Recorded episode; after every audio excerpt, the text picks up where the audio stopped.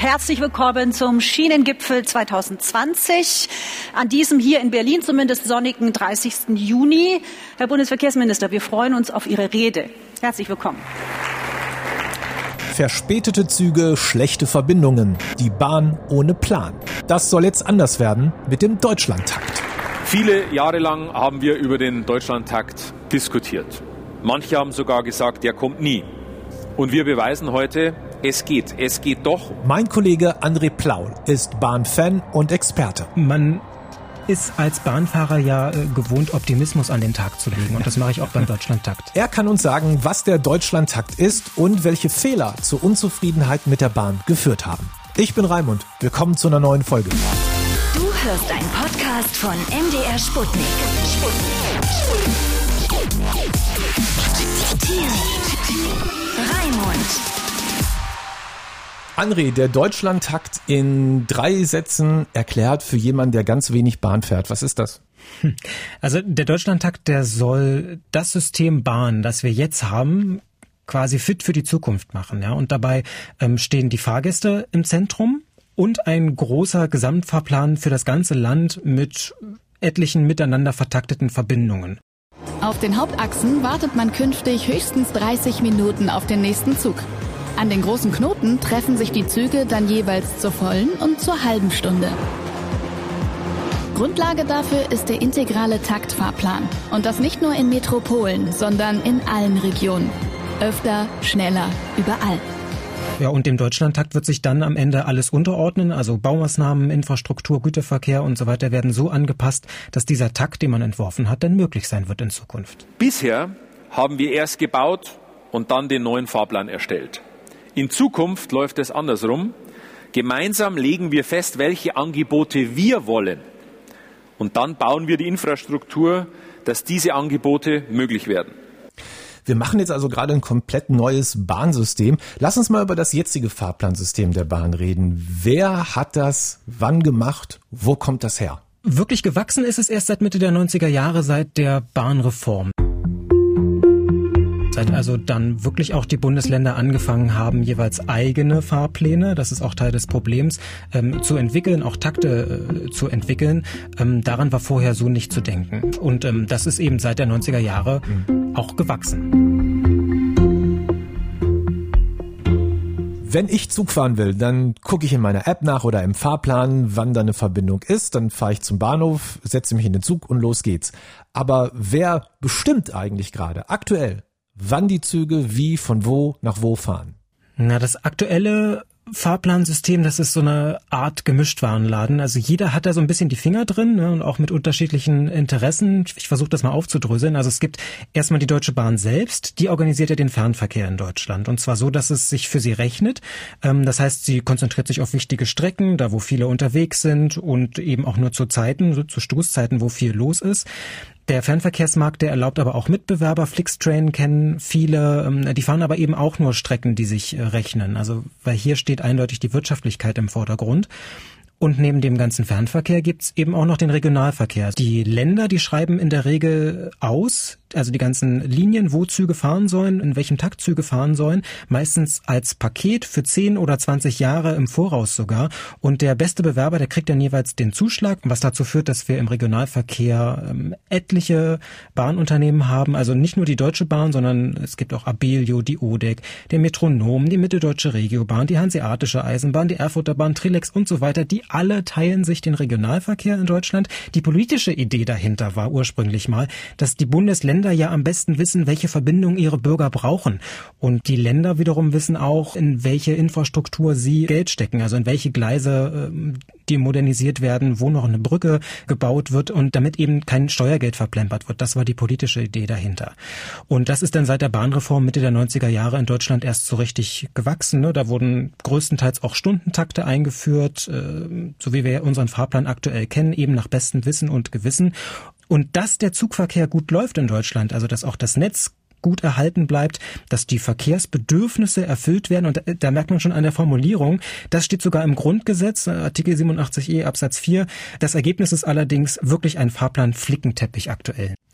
Okay, das System ist jetzt also quasi 30 Jahre alt und irgendwie stellen wir alle fest, wenn wir mal Bahn fahren, irgendwie sind wir alle ein bisschen unzufrieden damit. Oft sind Züge unpünktlich zum Beispiel. Man muss mega lange auf Umsteigezeiten warten. Wenn man irgendwo hinfährt, kommt man abends nicht mehr zurück und all solche Sachen. Jeder vierte Zug im Fernverkehr hat Verspätung. Ich habe ja jetzt schon über eine Stunde. Oh nee, 20 Minuten Verspätung.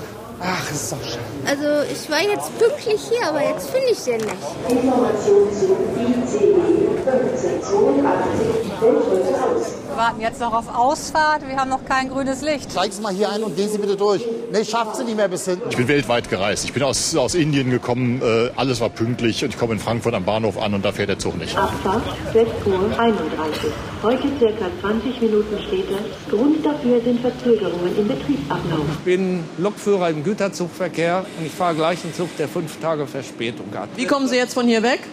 Ja, weiß ich nicht. Warum klappt dieses System so schlecht, wenn man es doch immer wieder angepasst hat?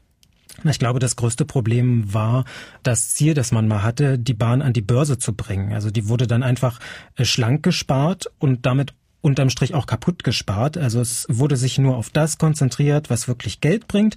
Der Rest, der wurde gestrichen, da wurden Strecken abgebaut. Und das heißt, heute fehlen eben auch viele Strecken, auch Ausweichstrecken zum Beispiel oder Überholgleise. Ne? Also äh, Ersatzzüge stehen nicht mehr bereit. Es gibt kein Geld für Ersatzpersonal. Ähm, und wenn dann was passiert und äh, eine Strecke gesperrt ist, dann gibt es tatsächlich Stau auf den Gleisen. Niemand kann mehr ausweichen. Züge fallen aus, ne? Verbindungen für uns Fahrgäste fallen aus. Und dann wartet man eine Stunde am Bahnhof.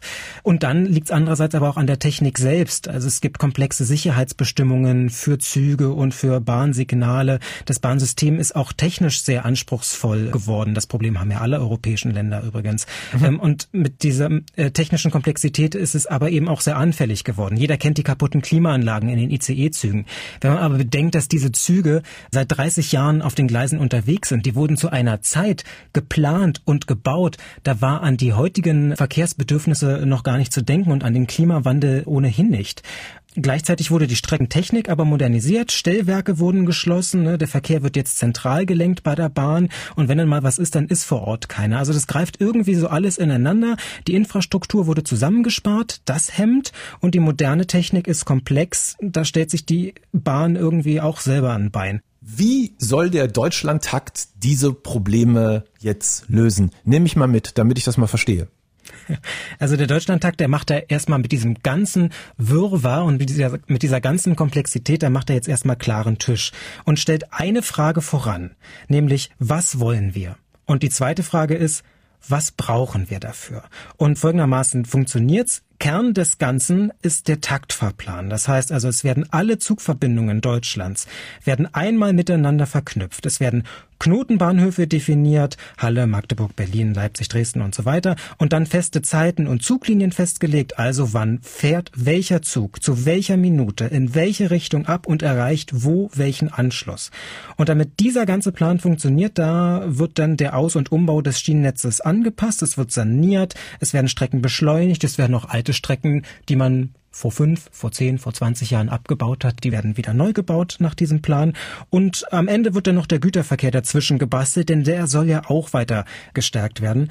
Da gilt so ein bisschen die Schweiz als Vorbild nennt man ja auch gerne das Bahnmusterland. Äußerlich gibt es keinen Unterschied.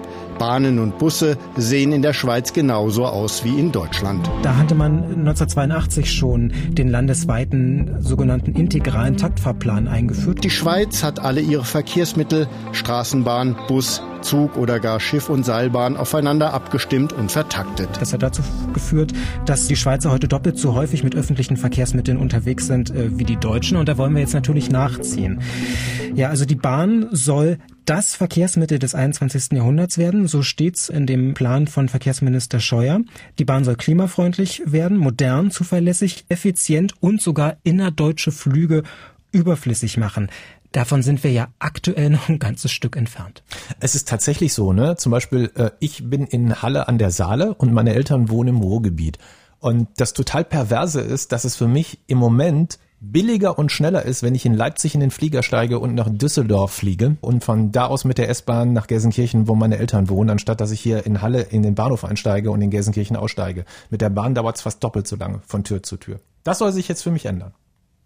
Das liegt natürlich daran, du hast bei der Bahn ja ein Trassensystem, was vor vielen Jahrzehnten erdacht und gebaut wurde. Und äh, man kann ja nicht mal eben von heute auf morgen neue Gleise verlegen. Eisenbahn braucht eben einen gewaltigen Vorlauf. Also wenn man heute sagt, wir brauchen da und da eine Verbindung, hat man die frühestens in 10, 20 Jahren. Und genau da setzt ja der Deutschlandtakt an. Wann kommt dieser Deutschlandtakt denn nun? Also es gibt ja schon, das weiß ich, eine Teststrecke. Was wird da getestet und wo ist die? Kann ich die auch schon testen? Also grundsätzlich steht oben drüber beim Deutschlandtakt das Jahr 2030. Aber so lange wird natürlich nicht gewartet, also auch weil die Politik immer gerne schon mal so Ergebnisse präsentiert. Und das hat Bundesverkehrsminister Andreas Scheuer gemacht. Er hat nämlich am Wochenende ausgeplaudert, dass jetzt Ende des Jahres, also mit Fahrplanwechsel im Dezember, schon Berlin-Hamburg den 30-Minuten-Takt aufnehmen soll. Das ist ziemlich sportlich. Ich habe heute auch im Handelsblatt gelesen, dass die Aktion so eigentlich gar nicht abgesprochen war und der Minister da etwas vorgeprescht ist. Ursprünglich war nämlich der Halbstundentakt äh, Berlin-Hamburg für Ende 2021 vorgesehen, damit eben noch Überholgleise und mehr Bahnsteige entstehen können. Und am Ende muss eben auch die Trassenkapazität da sein. Was sagen denn eigentlich Experten wie du? Ne? Weil ich glaube, man kann schon sagen, du kennst dich nicht nur gut aus, du bist auch echter Bahnfan.